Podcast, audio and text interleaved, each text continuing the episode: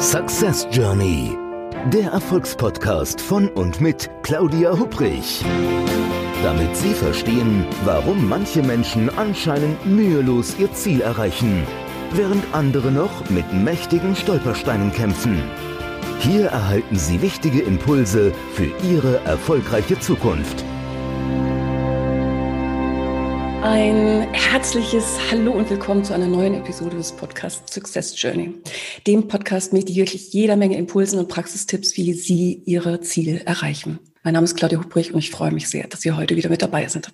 Ja, auf meinen heutigen Gast, da freue ich mich wirklich ganz besonders. Und ich habe so in der Vorbereitung, als ich so über ihn Sachen zusammengetragen habe, recherchiert habe, habe ich gedacht, wenn man ihn jetzt fragen würde, ähm, ob wir uns eigentlich kennen oder nicht. Ich wüsste gar nicht, was er eigentlich sagen würde, weil es ist ganz witzig, wir haben mh, hm, bestimmt seit einem Jahr, würde ich sagen, ähm, mehr miteinander zu tun, aber mh, hm, vermutlich auch Corona-bedingt. Äh, wir haben uns noch nie live und in Farbe getroffen, sondern das war irgendwie immer virtuell.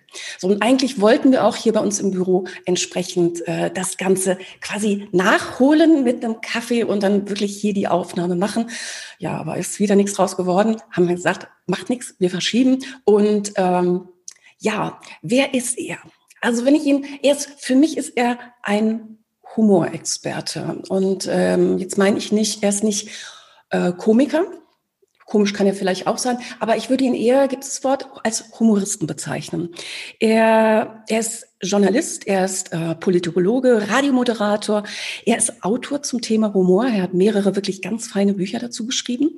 Er ist Vortragsredner, quasi über die Schiene kennen wir uns auch. Der ist nämlich wie ich äh, Mitglied in der German Speakers Association. Er schreibt Berichte für Zeitungen und Hörfunksender, er ist Sprecher für TV-Formate und, und, und. Und seine Devise ist, da muss ich auf meinen Spickzettel gucken, seine Devise ist, man braucht viel Humor, um sich ernst nehmen zu können. Ein herzliches Hallo und willkommen Lieber Philipp Kautwe, schön, dass du heute da bist. Vielen Dank, liebe Claudia, für die Einladung und danke, dass ich dabei sein darf. Ja, ich freue mich. Sehr gerne. Philipp, ich habe über dich, wie gesagt, ich habe ja eben schon in der Anmoderation gesagt, ich habe so ein bisschen natürlich recherchiert und ich habe über dich gelesen, dass du mal gesagt hast, der Humor hat mich immer begleitet und den werde ich auch nicht mehr los. Also Humor könnte man sagen, ist sowas wie dein, dein Steckenpferd, oder? Es ist ein Steckenpferd und es ist auch irgendwie eine Situation, die ich einfach nicht loswerde. Wie ich schon gesagt, ich finde den Ausknopf einfach nicht. Also ich kann ihn nicht abschalten. Also das fängt teilweise schon in der Grundschule an. Ich bin ja in Hessen zur Schule gegangen, in Taunusstein, also nicht weit äh, von dir, ne, Claudia. Und da war es teilweise so, als ich in der Grundschule war, ich bin zur Klassenlehrerin gegangen und habe gefragt, darf ich einen Witz erzählen, bevor die Stunde losging? Und das war fast jede zweite, dritte Stunde so, dass erst ich einen Witz erzählt habe und dann durfte der Unterricht losgehen. Also wo es herkommt, ich weiß es nicht, Gendefekt oder irgendwas, aber ich habe einfach immer schon den Drang gehabt, A, Leute aufzuheitern und B, auch nicht aufzuheitern, weil es dann einfach ein bisschen schöner ist. Ja, also ich stelle mir das so vor, wenn du so sagst, ähm, schon ganz früh in der Schule, das kann ja auch so ein zweischneidiges Schwert irgendwo sein, oder? Also natürlich, also wenn jemand einen guten Witz erzählt, lachen irgendwo alle also ich habe mal recherchiert, dass du mit neun Jahren, glaube ich, das erste Mal auf der Bühne gestanden hast. Ne? Ja, wir hatten ein Klassenfest von der Grundschule aus und jeder durfte dort irgendwas aufführen und wir haben irgendwelche Sketche einstudiert und so kleine Theaterstücke, wie das eben so ist. In der dritten Klasse war das, glaube ich. Und ich hatte damals aber schon ein Hobby, das sehr ungewöhnlich war. Ich habe bekannte Komiker nachgemacht. Ich habe sie parodiert. Also Otto Loriot, Emil Steinberger war so meine Spezialität, Hans Erhard, wie sie alle hießen. Und äh, die habe ich nachgemacht und damit äh, bin ich auf die Bühne. Und das war der erste Auftritt. Und ich habe gemerkt, hoppla, das macht mir Spaß. Also zu Leuten reden und dann am besten noch irgendwie auf eine vergnügliche Art und Weise. Und dann habe ich mit zwölf Jahren angefangen, eigene Nummern zu schreiben. Also eigene kleine Sketche, die dann zweistimmig vorgetragen. Und ich habe ehrlich gesagt, mit neun oder zehn Jahren macht man das ja nicht, mir einen Plan gemacht, das und das habe ich vor, sondern es hat mich einfach immer auf die Bühne gezogen. Und äh, mir fällt gerade eine Sache ein. Äh, das war dann hm, 95, ja, also ich war bestimmt elf oder zwölf Jahre alt. Wir waren in Wiesbaden auf dem Wilhelmstraßenfest mhm. übrigens. Und das ist für die, die es nicht kennen, das ist so ein großes Straßenfest mit Ruden, Karussell und so weiter. Und wir gingen da durch diese Menschenmasse und äh, plötzlich war da so eine kleine Bühne und da hat ein Kanadier gespielt. Also das stand dann so auf so eine kanadische Fahne und so, der hat so Country-Musik gemacht. Und irgendwann war der fertig und er ging von der Bühne und sagte, I need a break. So. Und es juckte mich in den Fingern und ich schaue zu meiner Mutter und sie sagte, ja, wenn du willst, mach. Und ich bin zu ihm hin. Jetzt hatte ich nur, ich glaube, ein oder zwei Jahre Englisch in der Schule. Also mein Englisch war noch nicht so gut. Und ich ging zu ihm hin und fragte, ähm, ob ich auf die Bühne darf. Mhm. Und äh, er, er schaute erstmal so ganz, ganz ratlos und sagte dann, you mean on the stage? Und in dem Moment habe ich gelernt, dass Stage Bühne heißt. Das wusste ich bis dahin nicht. Und ich habe gesagt, yes, Stage, uh, Jokes, making Jokes. Und dann hat er gesagt, okay, go ahead. Und dann kam er mit mir auf die Bühne, hat mir das Mikro eingestellt und ich habe da irgendwie fünf, sechs Minuten irgendwelche Witze erzählt. Die Leute fanden es großartig. Das heißt, ich habe diese Situation auch immer gesucht und habe ein tolles, ja, äh, ein tolles Gefühl gehabt, wenn ich gemerkt habe, wow, man schafft es, Leute zum Schmunzeln oder vielleicht sogar zum Lachen zu bringen. Also das hat immer Riesenfreude gemacht. Ich, also ich, ich finde das so spannend. Ich stelle mir irgendwie so, so vor, dritte Klasse. Das, sind denn da nicht auch Leute dabei, die vielleicht, also jetzt Mitschülerinnen, Mitschüler, die dann sagen, oh, der Philipp schon wieder, jetzt erzählt er schon wieder einen Witz? Oder hattest du da innerlich nicht irgendwie so auch bedenkend sagen, das könnte ja auch mal, das könnte ja auch mal der Schuss nach hinten gehen? Komischerweise nicht. Wahrscheinlich liegt es daran, wenn man etwas ganz konsequent macht, dann wird man auch nicht allzu sehr hinterfragt, sondern irgendwann merken dann die anderen Leute, naja, er oder sie ist halt so. Mhm. Aber für mich war ehrlich gesagt auch Humor eine Möglichkeit, aus so einer Position der Schwäche rauszukommen. Ich kann mich erinnern, wir hatten dann später so in der siebten, achten Klasse, das war dann auf der weiterführenden Schule, wir hatten ganz grob gesagt in unserem Jahrgang, nicht in der Klasse, sondern im Jahrgang, grob gesagt zwei Gruppen. Es gab natürlich einmal bei den Jungs, das waren die Raufbolde. Ja? Das waren sozusagen die großen, starken und die coolen, logisch, die hatten mehr Gel als Haare, also wirklich immer richtig, so, das waren die Macker. So. Und zu denen habe ich nie gehört. Das waren aber die Winner. Und es gab so eine zweite Gruppe, das waren, wenn ich es jetzt mal ganz böse sage, die Loser oder die, die für solche gehalten wurden. Mhm. Zu denen wollte ich aber logischerweise auch nicht gehören, weil die immer fertig gemacht wurden. So. Und da habe ich aber ganz schnell gemerkt, auf eine unbewusste Weise, dass der Humor eine Möglichkeit ist, aus dieser Position der Schwäche rauszukommen. Ich habe Witze über mich gemacht, aber auch über die Starken. Und die haben irgendwann gemerkt, hoppla, äh, wenn wir denen zu sehr ärgern, wird es auch für uns blöd. Mhm. Und hat mir dann so eine neutrale Position erspielt. Also ich gehörte nicht zu den Gewinnern, aber zum Glück auch nicht zu den Verlierern. Und äh, Humor war meine Möglichkeit, aus der Opferrolle rauszukommen.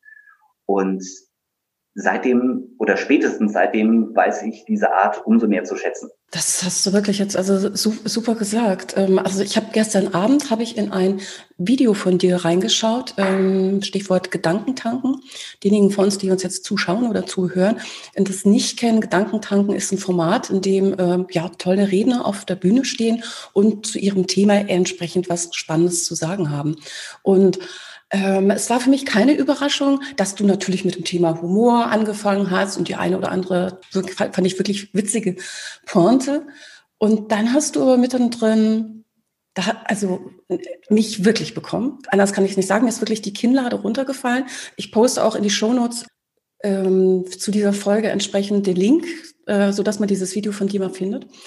Äh, ich mag jetzt nicht irgendwie spoilern, aber ich mag schon erzählen, warum es mich so mitgenommen hat, weil mittendrin erzählst du von dieser Geschichte, was ist es nach dem Religionsunterricht, glaube ich, ähm, wo du im Bus nach Bleidenstadt sitzt und ähm, kann man das sagen, Mobbing-Opfer wurdest? Also ich glaube, heute würde man es so nennen, wobei ich persönlich unterscheide ja noch, ich weiß nicht, wie da Experten das sehen, aber ich unterscheide ja noch so ein bisschen zwischen Mobbing und Hänselei. Also ich finde, Hänselei ist die, die, Vorstufe davon. Mobbing ist schon wirklich sehr systematisch. Mhm. Aber ich war der auch, dessen Schulranzen in der fünften Klasse durch die Gegend geschleudert wurde. Ich war der, äh, über den getuschelt wurde und gelacht wurde und äh, über den sich Leute lustig gemacht haben.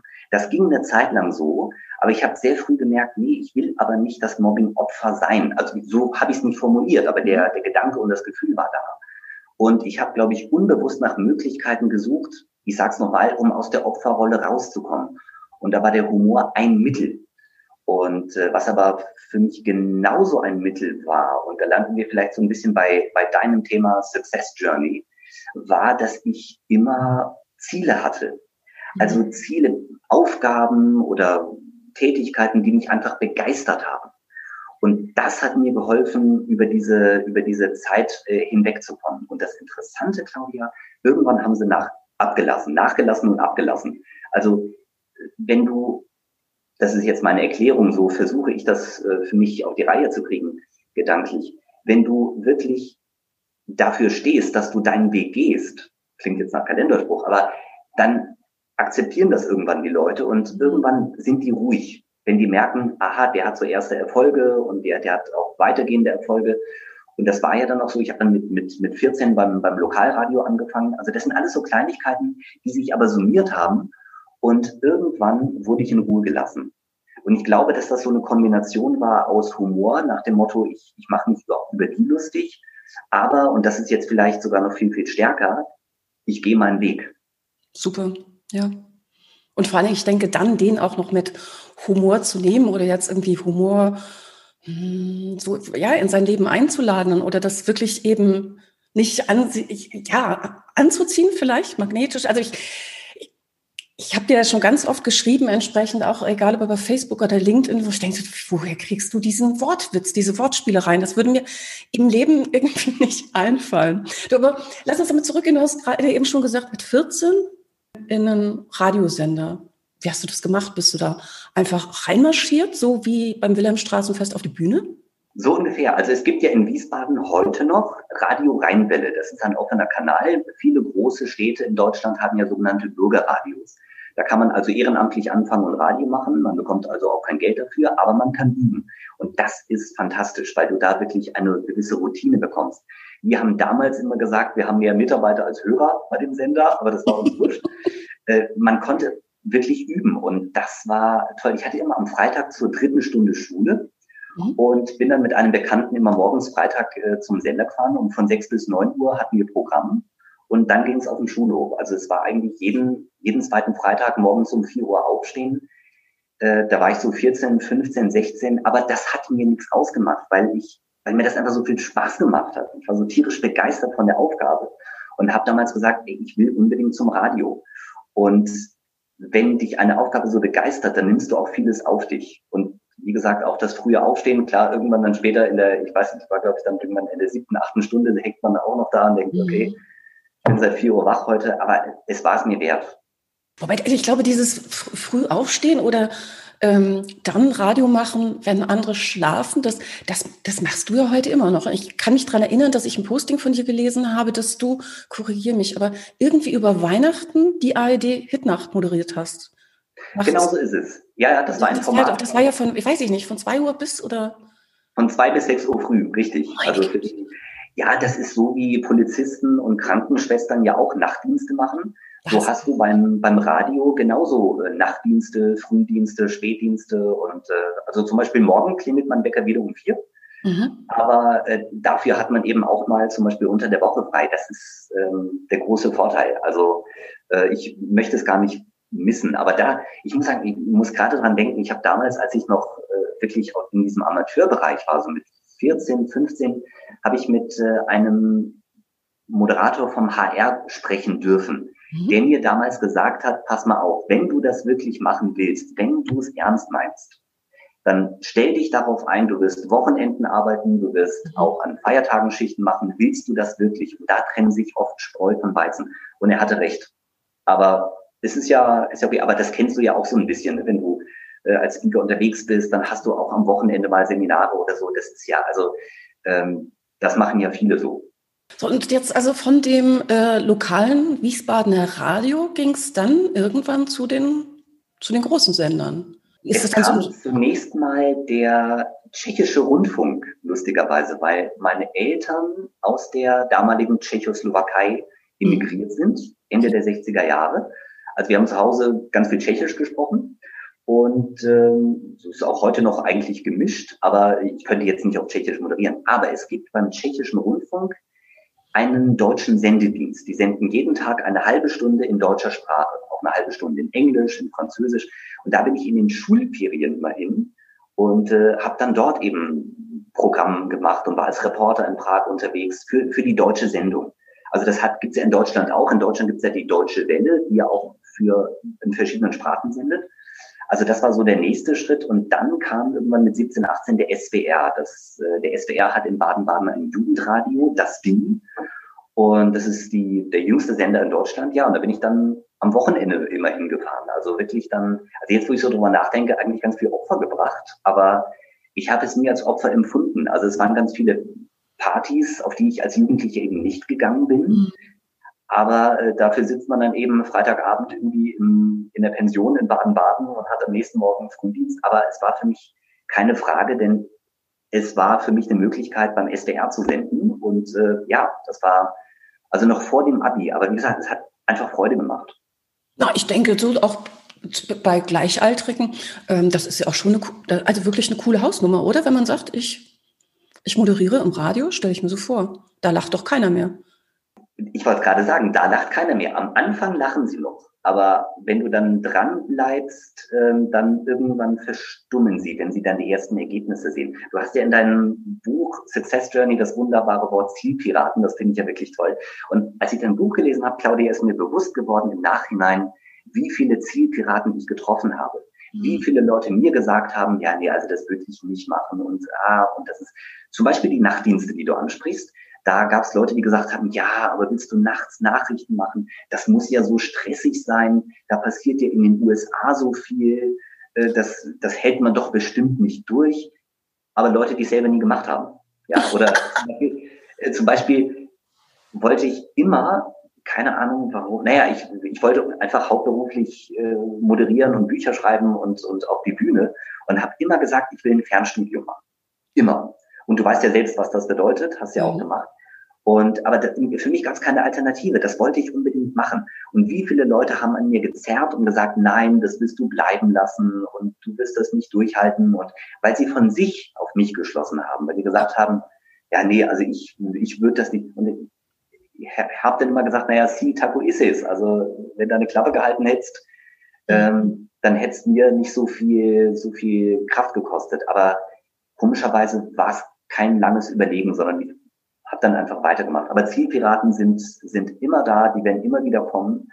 Und ja, meine Strategie war einfach zu nicken, schönen Tag sagen und einfach das Ding durchziehen. Sehr schön, das finde ich. Ich werde ja auch ganz oft gefragt von Leuten, die sagen dann, äh, Frau Hubrich, also Zielpiraten habe ich jetzt verstanden. So vielleicht ganz kurz für die, die den Begriff noch nicht kennen. Das sind so die Menschen, wenn wir uns auf den Weg zu den Zielen machen, die quasi ja die Wege kreuzen und unsere Ziele kapern und eben erzählen, warum das alles nicht funktionieren kann. Also warum man vielleicht nicht im Radio oder ähm, warum man nicht ein Fernstudium machen kann oder bei mir, warum man kein Buch veröffentlichen kann. 70.000 Neuerscheinungen jedes Jahr. Und dann stellen die Leute sich hin und sagen, oh, Buch, ganz, ganz schwer.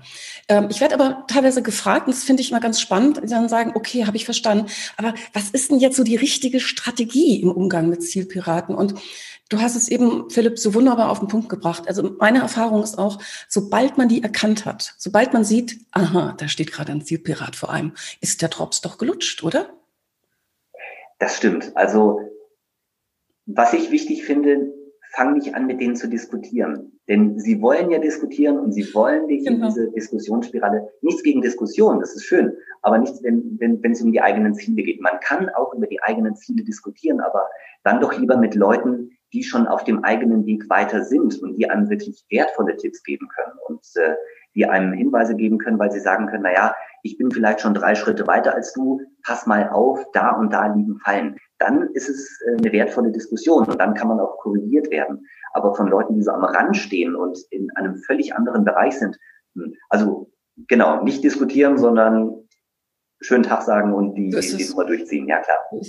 Also da muss ich ja, da muss ich ja gerade so zugeben, wir sind ja jetzt gerade so hier unter uns. Weißt du, was ich mache, wenn ich Leute entdecke, nicht die Zielpiraten sind, sondern die, was du eben schon angesprochen hast, die ähm, dort sind, wo ich hin möchte, ich stalke die.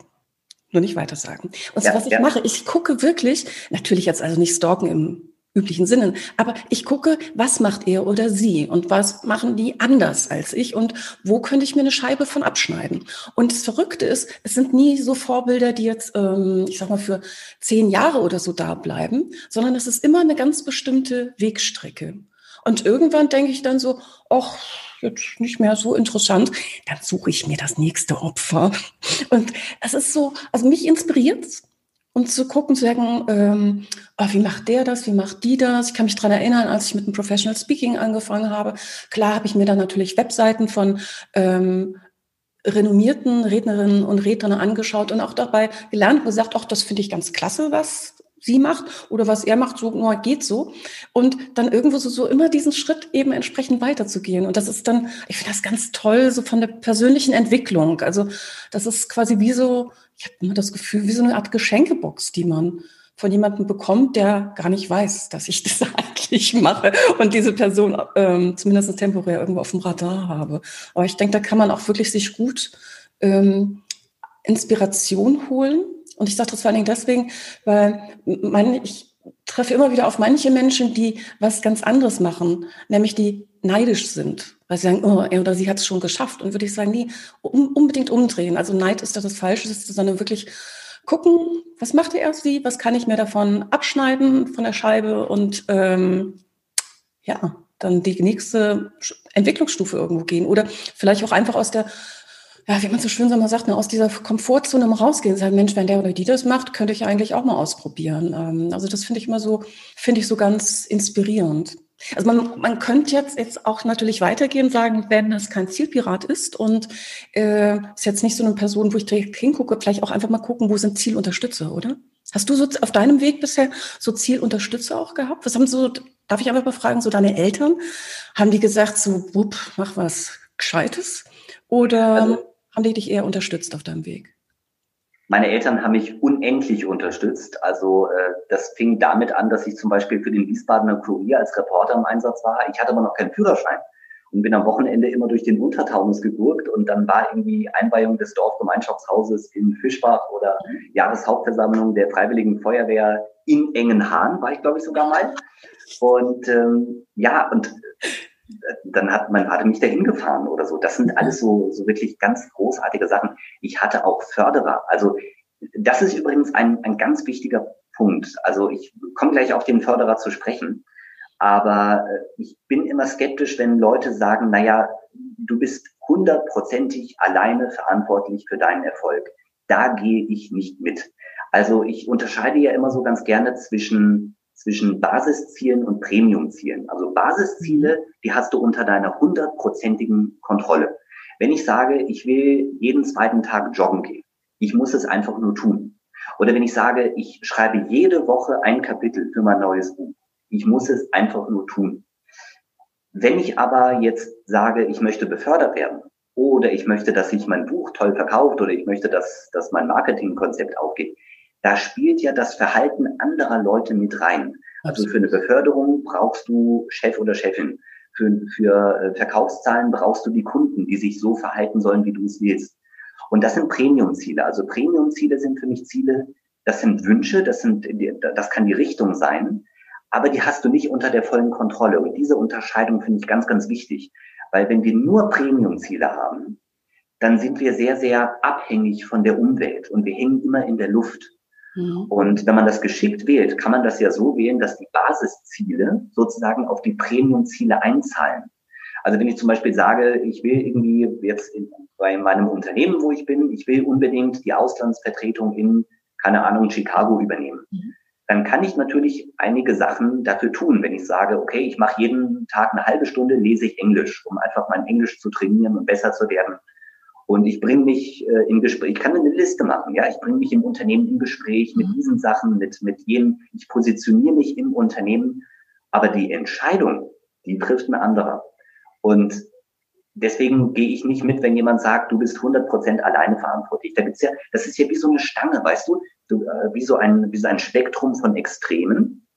Und das eine Extrem ist der radikale Pessimismus. Also Leute, die sagen, ja, ich, es hat ja eh alles keinen Sinn, die Welt da draußen, das sind nur böse Leute, es ist alles schlimm und äh, wir müssen uns dem fügen, uns wird eh nichts.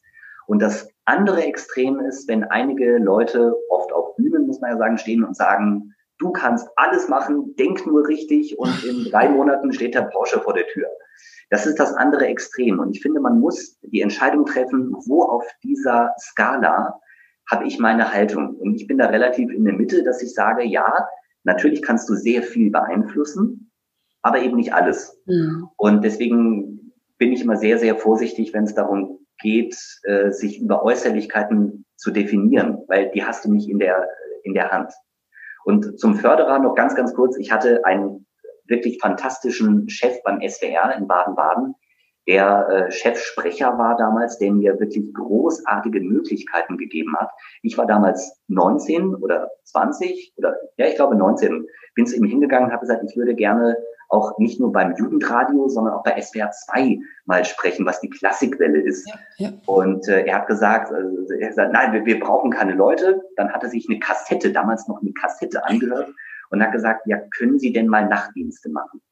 Ohne diesen Mann, der mich für Sendungen auch reingesetzt hat, wo man eigentlich einen 19- oder 20-Jährigen gar nicht reinsetzen würde, ich durfte das Abendkonzert moderieren, also die Klassikschiene. Weißt du so, ja, wir hörten das Rundfunkorchester Kaiserslautern unter der Leitung von Claudia Amado. Wir hören von Mozart, Köchel gezeichnet und so. Hat irre viel Spaß gemacht. Und natürlich ist mein Talent da gewesen. Ja, klar. Aber wenn er mir die Möglichkeit nicht gegeben hätte, dann hätte ich das nicht machen können. Und diese Förderer, auf die müssen wir immer wieder treffen und auch das haben wir nicht, nicht in der Hand. Also ich wäre wirklich arrogant, wenn ich jetzt sagen würde, ja, ich bin hier ein toller Hecht, ich habe schon damals dieses und jenes gemacht. Ja, ich durfte das aber auch machen und das sage ich demütig, weil es Leute gab, die mir die Chance gegeben haben. Ich glaube, dass man vielleicht dann auch so selber jetzt mal überlegen könnte, ähm, wo fördere ich denn andere oder wo kann ich denn andere fördern? Ja? Also wenn wir, denke ich, über die eigenen Ziele und ich finde das äh, über die eigenen Ziele nachdenken und du hast eben sehr schön, also das sehr schön gesagt, also Premium-Ziele und was war das andere? Basisziele. Genau ich, ich glaube, dass es dann wirklich auch mal wichtig ist, in der Zeit nicht nur über seine Ziele nachzudenken, sondern also ein bisschen den Blick zu heben in die Umgebung und zu überlegen, äh, wo kann ich denn eben jemand fördern? Und nicht unbedingt mit dem Gedanken, äh, dann, wenn ich das für die eine Person tue, dann tut die dann danach was für mich, sondern wirklich einfach, naja, zu geben, ja, zu geben und ähm, zu, zu, zu gucken, was passiert vielleicht auch einfach mal ein Lob verteilen. Manchmal kann ja schon ein Kompliment unglaublich viel bewirken. Ich habe das mal gelesen bei Jens Weidner, der sich ja viel mit Optimismus beschäftigt, mhm. hat auch ein Buch geschrieben zum Thema Optimismus. Der hat äh, als, als Vorschlag seinen Lesern weitergegeben, äh, sammeln Sie alle Komplimente und das Lob, das Sie bekommen im Beruf und was, und schreiben Sie sich's auf und dann lesen Sie sich's mal durch. Und wenn mal ein schlechter Tag ist, dann lesen Sie sich die 25 oder 30 lobenden Worte von anderen und dann fühlen sie sich schon wieder besser und es steht 25-1. Also so der Gedanke von Jens Weidner. Und äh, wir können ja auch andere wirklich schon im Kleinen unterstützen. Wie du sagst, das ist ein toller Gedanke von der Claudia. Und ja, wenn man zum Beispiel andere Lob ein Kompliment macht äh, für die Arbeit, die sie gemacht haben, das kann man in der Firma machen und zwar selbstlos, ohne dass man was dafür will oder äh, dass man, dass man Links teilt von anderen. Ich habe von, von einer Unternehmerin, die hat gesagt, die hat so ein kleines Geschäft in, in Worpswede und verkauft äh, Schmuck und sagt, ja, also ich freue mich immer über Leute, die meine Sachen liken, weil ich dann mehr Kunden anziehen kann. Und da denke ich immer jedes Mal, es ist doch für mich kein Problem, ihr ein Like zu schenken. Also wenn ich wirklich dagegen wäre, ja, wenn es nicht passt, dann, dann natürlich mhm. nicht. Aber ich sage, wenn da ist eine kleine, also kleine im, im Sinne von, also in Anführungszeichen, ne, eine Unternehmerin in einem kleinen Geschäft, aber sie postet ständig Sachen, die sie dort verkauft und da kann ich doch mit einem kleinen Like das unterstützen. Also schon im ganz Kleinen können wir andere peu à peu groß machen. Absolut, absolut. Und ich denke, das wirklich, wie gesagt, den Blick einfach mal zu heben und zu überlegen, boah, was kann ich denn heute irgendwie so Gutes tun und quasi zurückgeben an die Welt. Und egal, ob es jetzt ein Like ist oder ein Kompliment oder, ich finde, wir sind oftmals, das hat was, denke ich, auch vielleicht mit einem Kulturellen zu tun. Wir sind so, so, so viele, finde ich, hier im kulturellen Umfeld so defizitorientiert. Also gucken lieber auf das, was äh, nicht läuft, was schief läuft, äh, was man vielleicht noch, aber noch verbessern könnte, anstatt auch einfach mal zu sagen, Mensch, waren jetzt keine 100 Prozent, aber die 80 oder 70 oder 60 Prozent sind doch irgendwie auch genial. Und also ich weiß nicht, wie es dir so sieht. Also ich merke, dass, dass oftmals Menschen, gut, jetzt habe ich viel im Coachings natürlich mit Menschen zu tun, da geht es gerade um Ziele, beziehungsweise ganz anfangen am Start, ähm, dass Leute sagen, ich weiß, dass ich was ändern muss. Äh, ich weiß aber nicht so richtig, wohin die Reise wirklich jetzt, die Success Journey gehen soll. Und dass sich Leute viel mehr Gedanken machen, ähm, äh, oder viel mehr Bedenken haben, sollte ich eher sagen, viel mehr Bedenken, dass sie vielleicht irgendwo in die falsche Richtung laufen und dadurch gar nicht loslaufen. und stehen bleiben. Und sich dann noch drüber entweder ärgern oder jammern, dass sich nichts ändert. Und ich denke also gerade jetzt so in diesen ach, die, die ganze Welt hat vor einem Jahr oder so noch über VUCA geredet und Agilität und alles so dynamisch und disruptiv und, und, und. Also was Disruption ist, ich denke, das wissen wir seit ähm, zwölf Monaten, jeder persönlich irgendwo auch, da ist ja jeder von betroffen. Und ich denke, die Zeit ist reif, Dinge zu tun, Dinge auszuprobieren und ruhig auch mal ein Scheitern mit einzuplanen. Aber lieber das Ziel ein bisschen größer oder mutiger, sage ich gerne. Ein bisschen mutiger zu machen, um dann zu sagen, wenn es dann eben, wenn ich es noch zu 60 Prozent geschafft habe, dann, dann ist dem halt so. Und weil ich eben auch nicht auf alles irgendwo Einfluss haben kann, aber wenigstens irgendwo es zu probieren loszulegen und sich nicht mal den Kopf zu machen, ob das, das jetzt das 120-prozentige Ziel irgendwo so ist. Ne? Du, ich, ich muss jetzt aber ganz kurz, also ich habe gerade einen Gedanken, der hat mit dem, was ich gerade gesagt habe, nichts zu tun. Ähm, aber der, der, der, muss raus. Also ja. du beim SWR 2 Klassik, Schiene, darf ich das so sagen, also jung und, naja, relativ unerfahren, sagen wir mal, in dieser Sprecherwelt ja irgendwo. Hattest du das irgendwo so, also wenn ich jetzt was Blödes erzähle bei einem Podcast, dann kann ich es natürlich nachher rausschneiden. Aber beim Radio ist ja, ist es ja dann vorbei. Hast du mal so richtig was rausgehauen in den Äther, äh, wo du nachher so gedacht hast, oh, Philipp, wie konntest du nur? Also wie konntest du, habe ich nicht gedacht, aber äh, ich habe sehr schnell gemerkt, oh ja, ich muss also mich noch etwas mehr konzentrieren oder noch etwas mehr recherchieren. Ich habe eine Ansage gemacht und äh, habe gesagt, das war das Abendkonzert auf SWR 2 und habe gesagt, und Sie hören nun äh, dieses, und ich weiß nicht, was, was, gestück, äh, was äh, gespielt wurde, ob es jetzt Brahms oder, oder Mendelssohn Bartholdy war, und habe gesagt, und nun unter der Leitung von Georg Solti. So, das ist ein großer Fehler, weil der Mann Jolti heißt. Okay. So, das ist, Klassikfans sind in der Hinsicht sehr, sehr pingelig. Es klingelte sofort das Telefon. Zum Glück, mein Förderer war dran. Chefsprecher Karl Rudolf Menke, dem ich wirklich viel zu verdanken habe. Und äh, er sagt auf, eine, auf seine unnachahmliche Weise, ja, also es wäre ganz gut, wenn Sie nachher nochmal das korrigieren würden und unbedingt Jolti sagen würden. Also wirklich die Klassikfans, für die ist das sehr, sehr wichtig. Mhm. Aber das ist eine Sache, das ist vielleicht auch jetzt als, als kleiner Impuls für, für Führungskräfte, die jetzt, die jetzt hören, äh, ob sie ihren Mitarbeitern Aufgaben zutrauen oder nicht. Ja, es kann was schiefgehen. Und das war jetzt vielleicht nur ein kleiner Fehler. Aber ja, es kann natürlich etwas, etwas daneben gehen. Aber äh, wenn man jemandem nie etwas zutraut, dann wächst mhm. der ja auch nicht.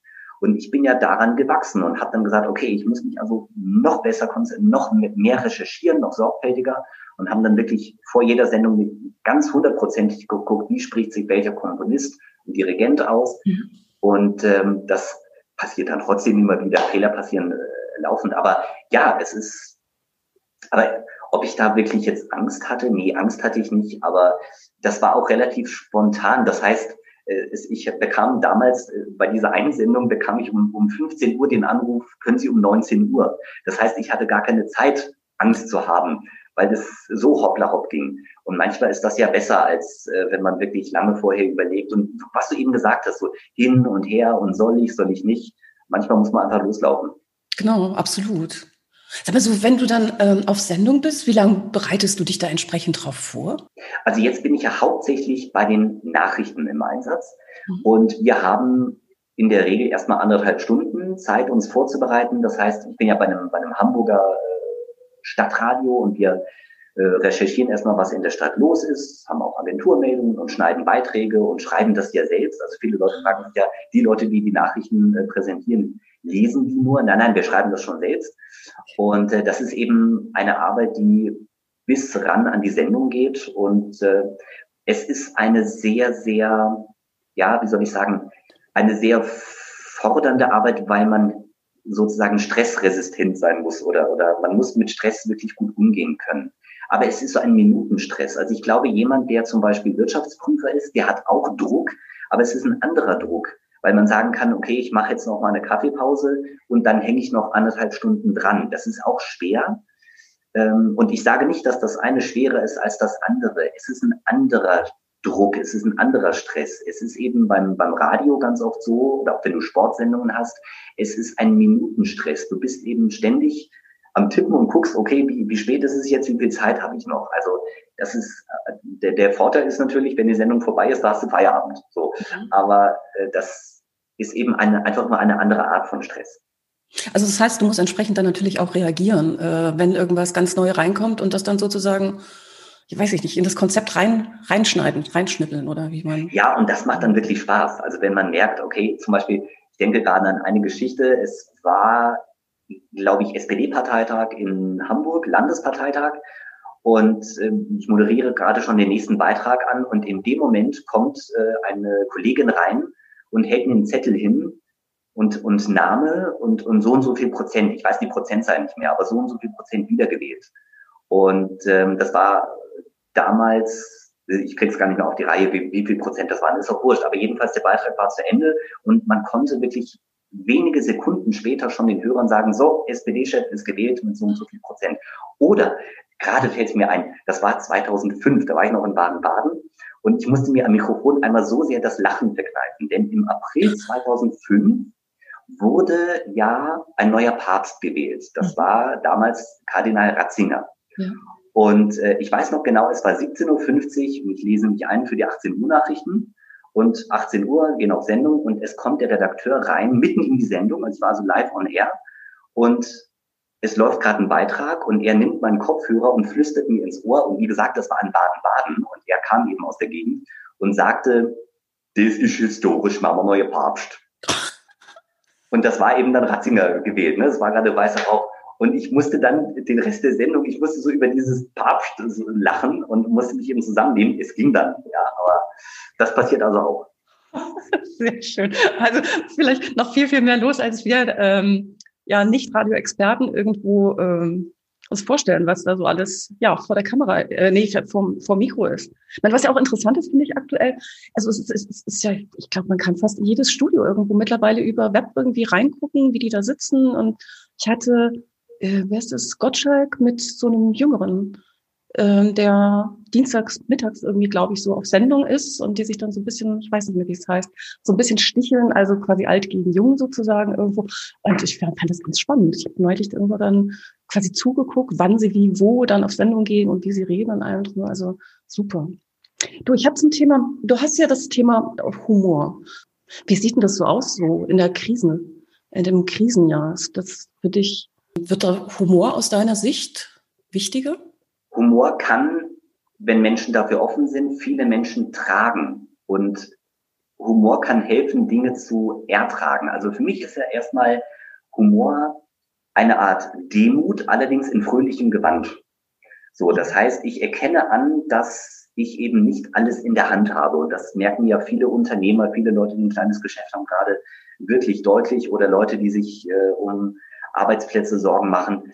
Und Humor ist kein Allheilmittel. Also Vorsicht, Humor hilft nicht gegen alles. Wenn du nicht weißt, ob du in drei Monaten deinen Job noch hast, weil das Unternehmen irgendwelche Sparprogramme auflegt, dann bin ich der Letzte, der sagt, ach, dann nimm's mal irgendwie mit Humor. Nein, also da hört es dann irgendwann auch auf, zumindest für mich. Aber Humor kann schon einen Regentag zu einem sonnigen Tag machen. Und ähm, man kann allein durch, durch diese kleinen Witze im, im Büro zum Beispiel unglaublich viel machen für die Stimmung. Also mir fällt gerade eine Situation ein. Äh, ich hatte mal ein, ein äh, Gespräch, das war so ein, ein kleines Meeting und der, es war also lange noch vor Corona, das heißt, wir saßen zu fünft im Raum und der, der, der Chef sagte, also darf ich Ihnen ein Glas Wasser anbieten? Und mir rutschte das so raus, ja, ich wusste ja, dass Sie mir das Wasser reichen können. Also das war aber so, es haben alle in dem Moment gelacht und es ist, es macht einfach vieles leichter und man kommt sich näher. Also man, man sagt ja, Lachen verbindet. Und äh, das merke ich immer wieder und es heitert halt auch wirklich auf. Also das ist übrigens das, ist das was ich anstrebe mit meinem Humor, mit Glossen, mit, mit Büchern.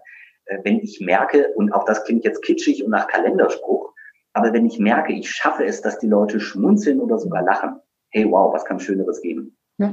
Sag mal, für diejenigen, die, die, die nicht so vor humoristischen Ideen sprudeln wie du, hast du da so einen Tipp für die Leute? Also ist, kann man, kann man Humor lernen? Ich glaube, Humor hatten wir alle. Manche haben ihn leider ausgetrieben bekommen oder verlernt.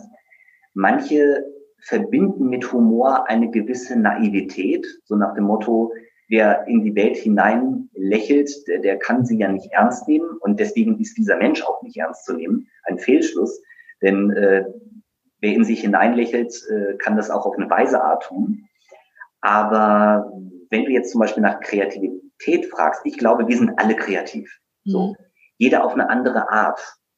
Und ich denke, dass es drei Dinge gibt, die man für Kreativität braucht. Das erste, was man braucht, ist, finde ich, ein Glaubenssatz, der sagt, ich erlaube mir kreativ zu sein oder vielleicht bin ich ja doch kreativ. Das ist übrigens sogar eine kleine Affirmation, mit der man arbeiten könnte. Ja, wenn man Leute, die, die 40 Jahre lang gesagt haben, nee, ich bin ja nicht so kreativ, nee, nee, ich, ich nicht, die können vielleicht mal anfangen, zumindest mal zu arbeiten, vielleicht bin ich ja doch kreativ oder vielleicht fällt mir ja doch was ein. Das öffnet schon mal die Möglichkeit. Also wenn man überzeugt ist davon, dass man immer neue Ideen hat, dann bekommt man auch welche. Das Zweite, was ich wichtig finde, ist Input, also irgendwie Wissen aufsaugen. Und das ist die, die Disziplin sozusagen, die zur Kreativität führt, weil, ein Hirnforscher könnte das jetzt besser erklären, aber dein Gehirn braucht dir etwas Material, mit dem es spielen kann. Und ich muss gerade an einen Film denken. Es gibt von äh, Nummer 5 lebt. Das ist so eine US-Komödie. Da war so ein kleiner Roboter und der konnte Bücher lesen innerhalb von drei Sekunden. Der hat innerhalb okay. von drei Sekunden hat er Krieg und Frieden von Tolstoi gelesen. Ja, brrr. und dieser kleine Roboter sagte immer mehr Input, mehr Input. Also lesen, irgendwie Wissen aufsaugen aus verschiedenen Bereichen und du gibst dem Gehirn sozusagen Spielmasse. Und das Dritte ist, was ich sehr wichtig finde für Humor, äh, für, für Kreativität, Entspannung jeglicher Art. Also gehst raus mit dem Hund, machst einen Spaziergang oder hörst klassische Musik oder du meditierst. Also was auch immer, um das Gehirn mal irgendwie in so einen Ruhemodus zu bringen, mhm. das bringt enorm viel Kreativität, merke ich jedes Mal. Also ja, besser hätte ich es nicht sagen können. Absolut. Also ich denke vor allen Dingen dieses ähm, raus aus diesem mentalen Hamsterrad zu kommen, das ist ja wirklich für alles gut. Also wenn man irgendwo am Schreibtisch festsitzt und sagt, oh, ich komme jetzt hier nicht weiter, wirklich es sein zu lassen, ja, sein zu lassen und wie du sagst, mit der Fellnase vielleicht eine Runde spazieren gehen, was ganz anderes machen, äh, vielleicht einfach nur einen Kaffee sich irgendwo hinsetzen, aber ähm, in eine ganz andere Situation quasi irgendwo sich reinzubegeben. Und also bei mir geht's genauso. Also die besten Einfälle habe ich immer dann, wenn ich gerade nicht nach ihnen suche, sondern quasi die Einfälle mich finden lasse sozusagen, also irgendwo andersrum. Ne? Da fällt mir gerade irgendwie so auf, wenn du sagst auch so Affirmation, man muss auch, glaube ich, auch einfach überlegen, wie man so im Inneren im inneren Dialog mit sich spricht. Also mir sagte jemand mal in meiner, das ist viele Jahre her in der Coaching-Ausbildung, sagte mir eine Ausbilderin, also wenn du zum Beispiel eine Brille suchst, dann suchst du nicht die Brille, sondern du drehst es um und sagst, ich bin gerade dabei, meine Brille zu finden. Weil ich will sie ja nicht mehr suchen. Ich will sie ja finden.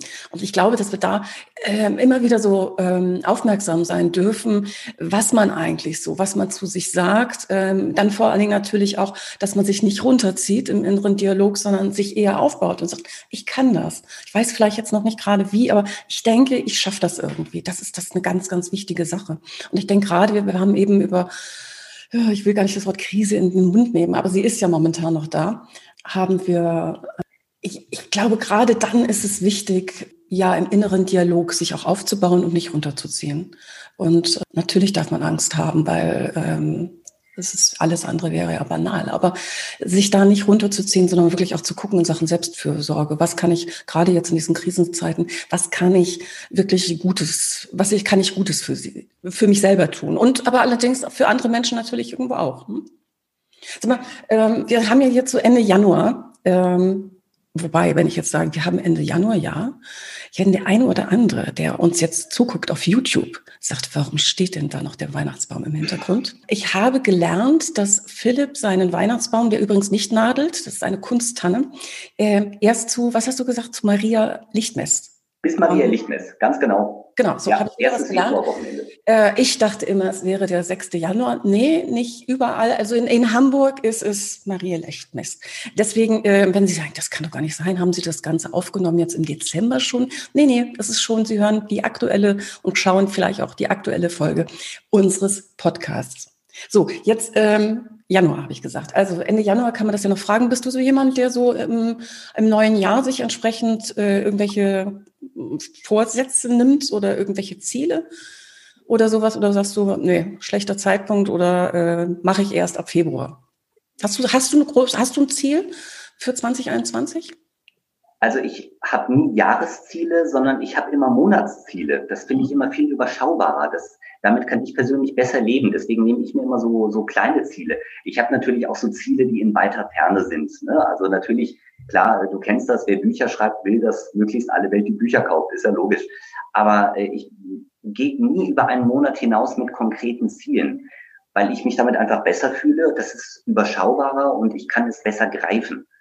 Und äh, zum Beispiel, wenn man sagt, ich will meinetwegen jetzt äh, jeden Tag joggen oder gesünder leben oder was auch immer, wenn man es nur einen Monat durchhält und dann sagt, naja, und dann gucke ich mal, das ist viel, viel wirkungsvoller, weil man einfach nicht so einen großen Brocken vor sich hat. Wenn ich jetzt sage, oh, das ganze Jahr muss ich das jetzt durchhalten, so habe ich nur einen Monat und kann sagen, naja, mal gucken, vielleicht ist es ja später anders. Und ich habe mal gelesen, wie lange braucht man, um eine Gewohnheit zu ändern? 28 Tage bis sechs Wochen geht, glaube ich, so in der Literatur. So geht es ein bisschen hin und her, aber das ist so ungefähr der Zeitraum, wenn ich das richtig in Erinnerung habe.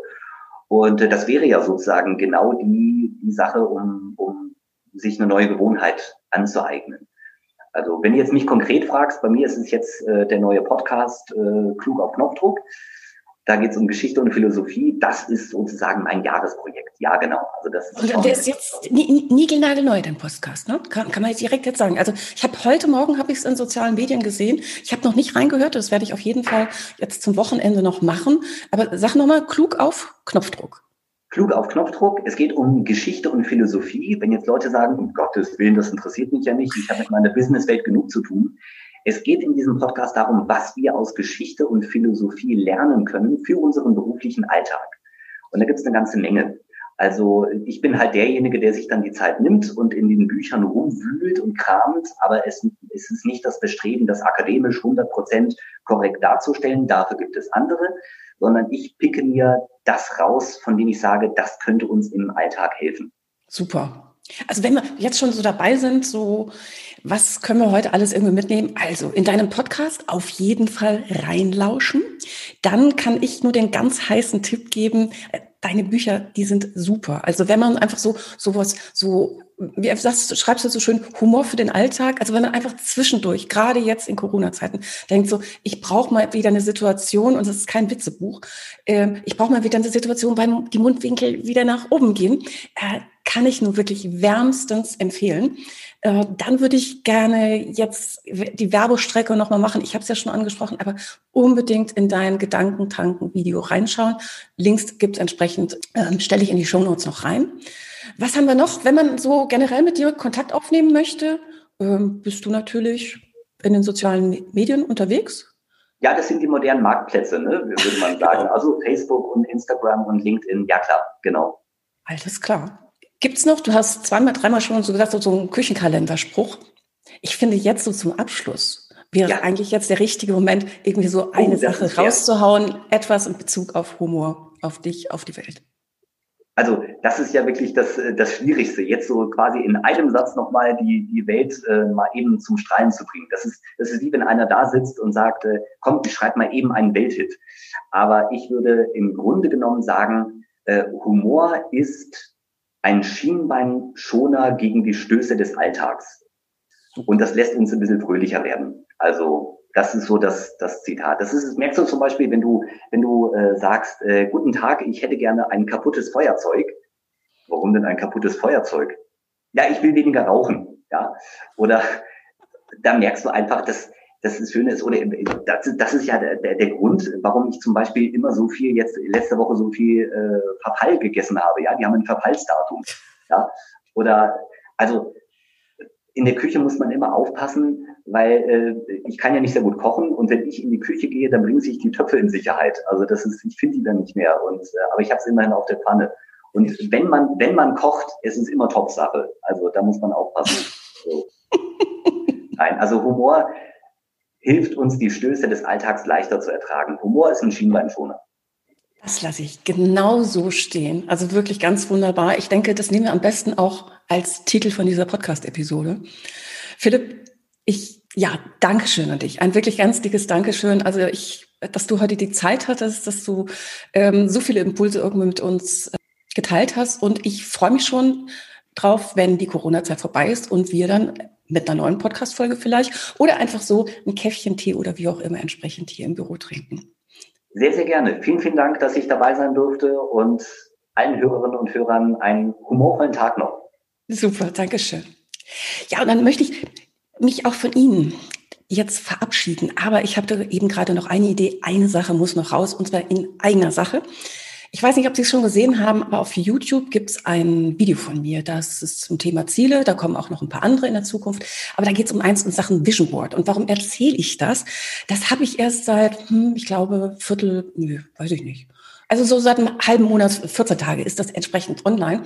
Und ich freue mich wie Bolle über die Klickzahlen, die Views, die entsprechend da sind. Und äh, habe so den Eindruck, dass ist wohl richtig, es kommt gut an und deswegen kann ich für die eigene Sache dann jetzt auch ein bisschen werben, als wenn Sie einfach, gucken Sie doch mal rein, erzählen Sie mir, ob es Ihnen gefällt, äh, was das so mit Ihnen macht, hinterlassen Sie einen Kommentar, äh, schreiben Sie, äh, empfehlen Sie es, erzählen es anderen Leuten und dann natürlich ich Sie das nächste Mal wieder als Zuhörerin, Zuschauer hier im Podcast begrüßen darf. Da freue ich mich natürlich auch ganz, ganz toll.